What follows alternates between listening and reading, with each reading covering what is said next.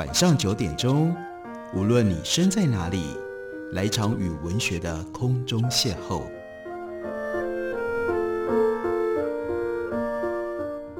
杨照谈书，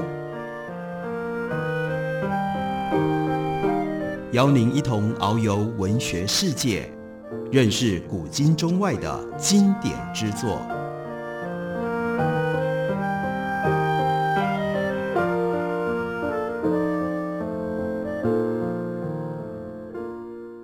各位听众朋友，大家好，欢迎收听杨照谈书。本节目为台北广播电台 FM 九三点一。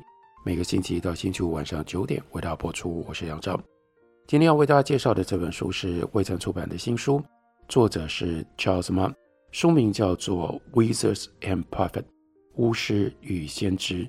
巫师与先知指的是在面对环境、面对人类与自然的关系当中，两种很不一样的主张，两种对于人类到底应该要如何生活在这个自然里很不一样的态度。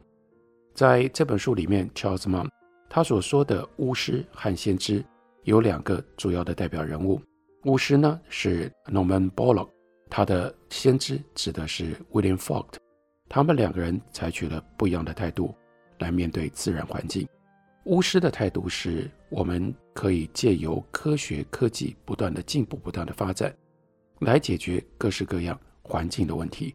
所以重点是应该放在新的科技的开发。我们要一直不断的创新，创新再创新。例如说，遇到了能源的问题，如果石油会用完，那我们就应该要去开发其他不同形式的能源，风力、水力、太阳能、地热，各式各样。这是一个科学技术的问题。可是对于像先知型的 William Faulk 来说的话，真正根本的问题是，人就不应该用这种方式对自然予取予求。我们所需要做的，而且迫切需要做的，是减量再减量，把我们的欲望降低，摆脱消费世界所造成的各种不同的浪费消耗。只有这样，我们才能够跟自然环境和平相处。这的确是两种不一样的态度。所以这本书一方面等于是生态环境思想史，帮我们介绍这两种不同的态度，他们各自。有一些什么样代表性的学说发展者，他们又用什么样方式把这两种不同的态度予以扩张？到后来，这两种态度彼此之间又会产生冲突，在冲突当中有竞争、有辩论，因而使得两个阵营又有了不同的变化。在这方面，例如说，透过了 Borlaug，Charles Murray 他也帮我们介绍了一个特别的人，他的名字叫做 Alvin Charles。Stuckman，他是谁呢？我们来看一下书里面的描述。当 Norman Borlaug 他在大学四年级的某一堂课上，老师分发被真菌感染的木材的样本，要同学仔细的观察。学生低头看显微镜的时候，就有一个中年的男子抽着烟斗冲进到教室里来。Borlaug 后来回忆，这个人没有自我介绍，也没有解释，就开始问学生问题。他的问题不是关于我们正在观察的树木的真菌，而是木材的结构以及树的品种。这是什么？那是什么？还有为什么？同时开始进行，简直像是初步博士考试。他先从我隔壁的同学开始，弄得那个同学一头雾水。接下来转而开始问我，我完全不知道这个人是谁，但我开始猜想，他离开之后，整个班级都不知道。到底发生了什么事？那个时候我就猜他是 Stuckman 博士，他猜得对了，他的猜测是正确的。这个人就是 Stuckman，后来变成了 Borlaug 的朋友，并且对他带来深远的影响。Stuckman 和 Borlaug 一样，出生于美国中西部内陆地区的贫穷家庭，在明尼苏达大学取得了学位。他成为这所大学刚成立的。植物病理学系的第一批教授 Bolog 遇到 Stackman 的时候，他是校园里的传奇人物。Stackman 他有魅力，有企图心，而且呢很谦虚，不把科学视为是无趣的知识的探索，而是把它视为是造福人类的一种工具，甚至是唯一的工具。Stackman 常常说，所有科学的价值不一定相同，植物学是最重要的科学。植物病理学则是植物学当中最重要的分支。在实验室里被 Stuckman 用这种方式拷问了之后，Bolog 他就修了一堂 Stuckman 的课。Stuckman 特别喜欢这堂课的主题，那是什么呢？那就是会去侵扰小麦的叫黑杆锈真菌，这是关于植物病理学。而且这植物病理学呢，跟农业有非常密切的关系。杆溴病今天已经很少出现在农业领域之外。但它曾经是全人类最可怕的梦魇，数千年来造成了多次的饥荒。波洛他非常的清楚，1878年曾经发生过一场杆溴病爆发，使得他自己的祖父母没有办法再种小麦。1904年、1916年又有两次的大流行，在美国中西部以及欧洲的北部造成严重的灾情。Stuckman 对抗这种真菌，到这个时候。超过了二十年，多年之后，Borlaug 也会加入这样的一个部队行列当中，并且远远地去到了墨西哥市外面的一片荒野。长久以来，杆溴菌传播迅速又难以阻止，所以早在罗马的时代，就把锈杆菌视之为异神，以铁锈色的狗献祭祈求平安。几百年之后，科学家才发现杆锈病。它的病源是真菌，而不是超自然的力量。真菌这个词让杆溴菌听起来似乎很简单，但其实杆溴菌是很复杂的生物，是演化重大的成就。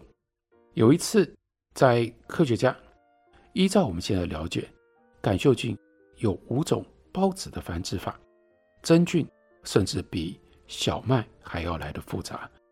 感染杆溴菌的小麦植株会出现无数铁锈色的小斑点，就像天花患者一样。每一个斑点都包含了数千个孢子，孢子的直径只有千分之一公里，肉眼根本没有办法看到。非常小的风就能够把孢子随着稀薄的水汽带到大气的高处，它们充满在空气当中，扩散几公里。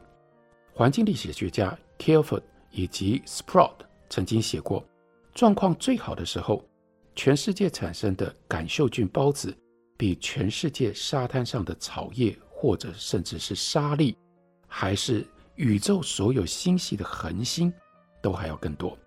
他们说法可能有一点点夸张，但这种孢子的数量的确超出我们的想象。Stuckman 估计，如果有一英亩中度感染杆溴病的小麦，就可以产生。五十兆个孢子，杆溴菌的生命过程非常的复杂，包含了四个发展的阶段。对人类影响最大的是侵袭小麦的阶段，但对真菌而言，最重要的阶段则是寄生在另一种完全不同的植物，那称之为叫做 European Barberry。这个 Barberry 呢，是大约和肩膀同高的多刺灌木，小小的红色莓果可以做成酸味的果酱。欧洲移民把这种植物横渡大西洋，散播到美国和加拿大各地，所以称之为叫做 European Barberry。在小麦上面，溴杆菌以无性方式制造孢子，孢子长成和清代基因完全相同的真菌，但是在 Barberry 上面，杆溴菌产生雄性跟雌性两种不同的孢子，两种孢子结合产生跟清代基因不一样的孢子。Stuckman 某一些较早的研究证明了，这种两性繁殖方式可以快速产生新的基因变化组合，让杆溴菌拥有几十种不同的品系，每一种品系都有不同的能力。在北美跟欧洲比较寒冷的地区，这种真菌在小麦田里没有办法度过冬天，所以有两种回归侵袭作物的方法。第一种方式出现在墨西哥或者是非洲北部等地。这些地区天气不够寒冷，没有办法冻死真菌。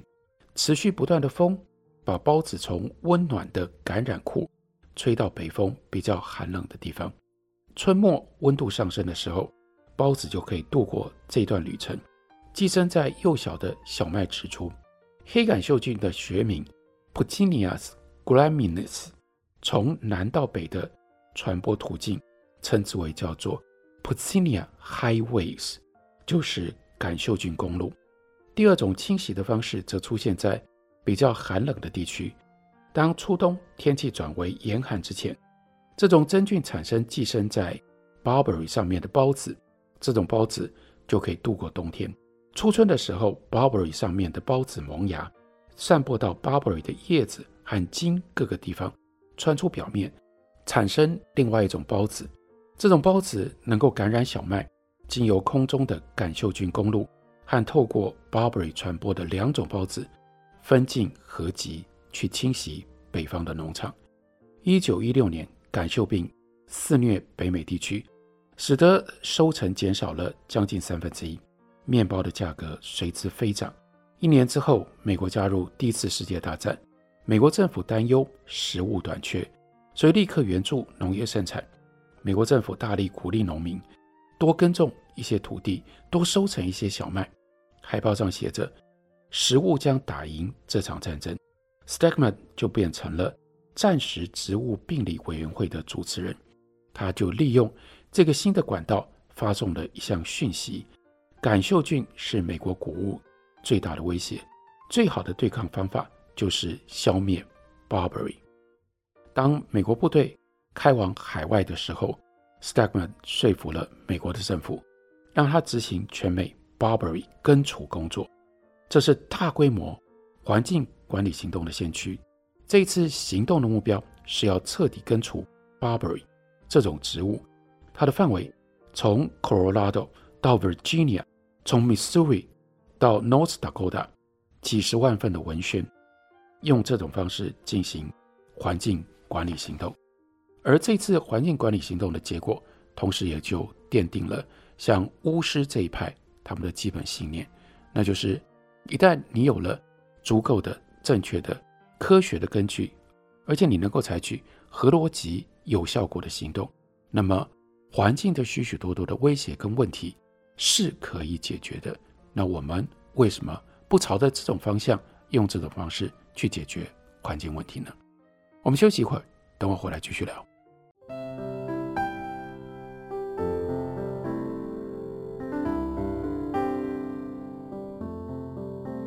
听见台北的声音，拥有颗热情的心，有爱与。梦想的电台，台北广播 FM 九三点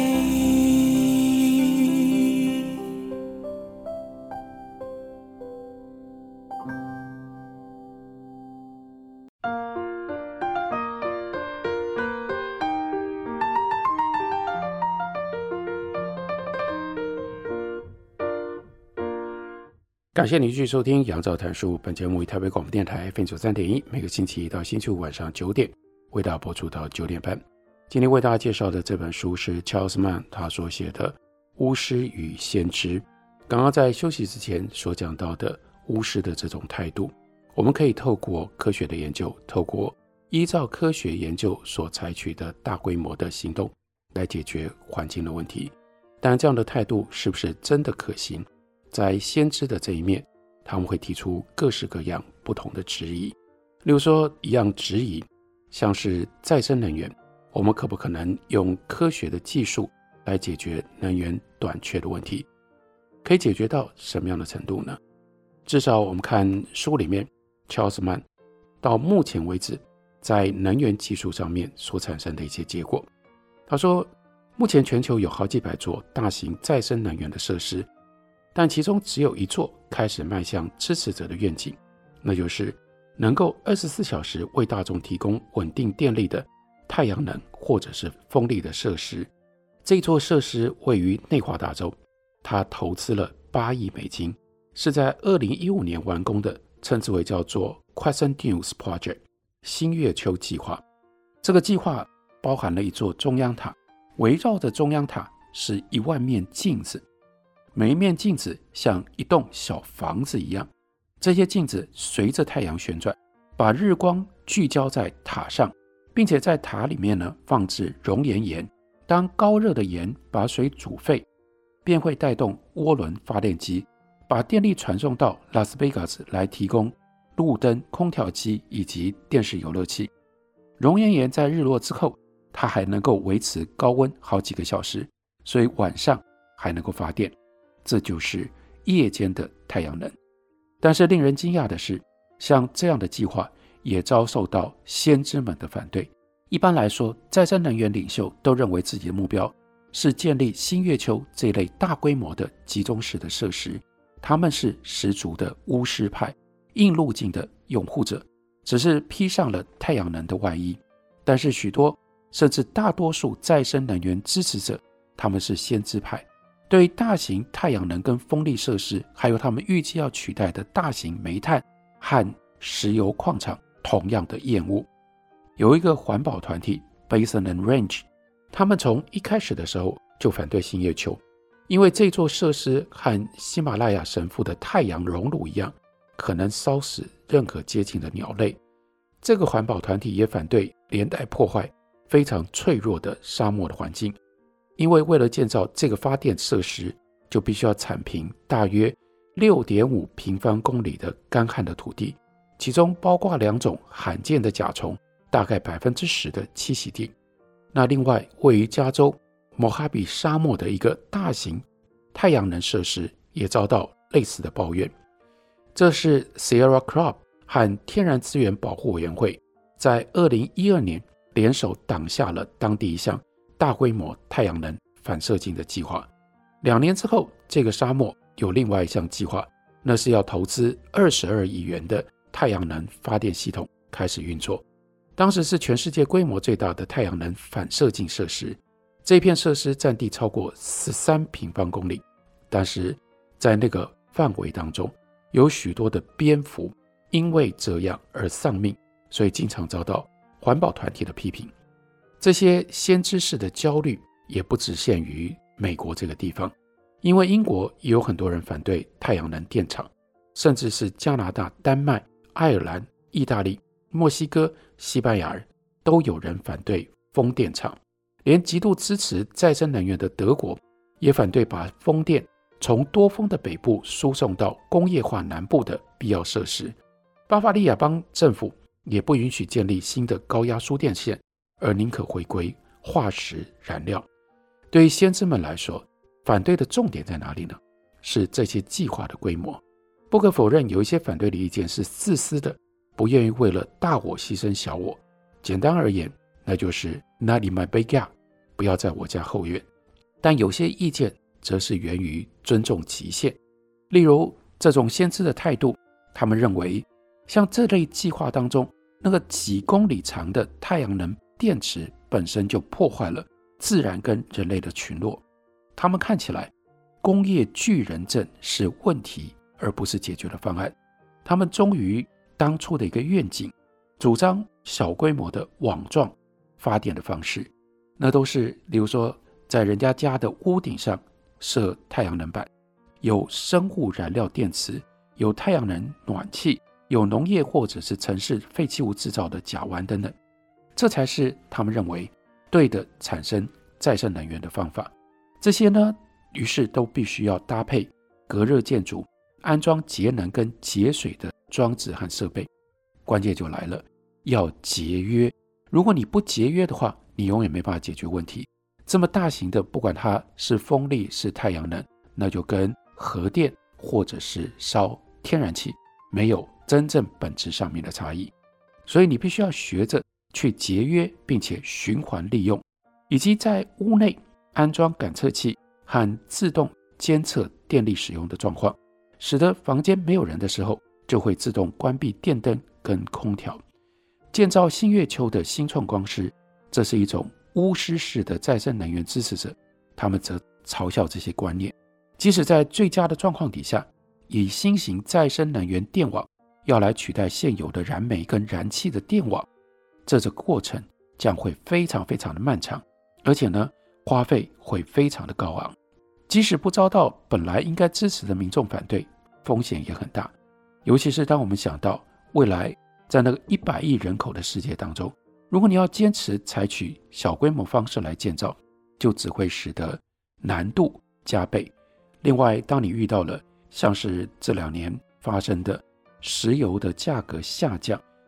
当石油价格大幅的下降的情况底下，你又怎么可能说服许许多多的人愿意用这种方式节约，利用这种方式把这么多的金钱、这么多的成本投资在改造自己的房子以及改造各种不同的设备上呢？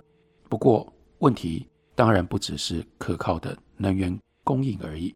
在这本书里面记录了先知派和巫师派他们在这些年当中面对自然生态、面对环境问题各式各样不同的发展。以及两者之间各种不同的互动。不过，我们会忍不住想要问：那 Charles Mun 他自己到底在先知跟巫师的这两种立场当中，比较接近或比较相信哪一种立场呢？在书里面，他尽可能避免明白的倾向哪一边。为什么要采取这样的一种态度？最清楚地反映在书最后面的一篇附录上。这篇附录提醒我们，我们今天在面对环境问题的时候，最需要的是冷静，并且清楚知道科学家为什么相信什么，这是一个重要的起步。唯有这样，我们才有机会把许许多多的问题真正看清楚，然后我们再来讨论如何可以得到答案。在这篇附录，他说了一个小插曲，他说多年前我坐在一堂入门的课程当中。老师在上课的某一个时刻提到了演化是现代生物学的基础。这个时候，有一个学生就举手说他不相信演化。老师的回答是：“我才不管你相不相信，我只想要你了解为什么科学家相信。等你先了解了科学家为什么相信之后，学生可以自己决定你想不想要相信。而这非常明显的，也就是 Charles Mont。”他自己写这本书的基本态度跟立场，他特别说，巫师与先知谈的是知识分子对各种选择的看法，而不是看特定某一个状况下会有什么样的结果。这本书探讨未来，但不提出预测。他又说，一九八零年代中期，我开始担任科学记者，认识许多巫师类型的科技，越来越欣赏这些科技。从原来自己曾经是 Vogt 那样一种先知型的信徒，转而变成了 Bollock 的支持者，对以前深信的灾难状况开始感觉到嗤之以鼻。我认为人类的聪明才智能让我们渡过难关，就如同过去一样。以以往的经验而言，想太多似乎都显得过度悲观。然而这个时候，他的又有不一样的心情，因为想到他自己的女儿，想到他的女儿到他的年纪的时候。必须要面对一个要有一百亿人口的地球，他就开始担心，因而犹豫了。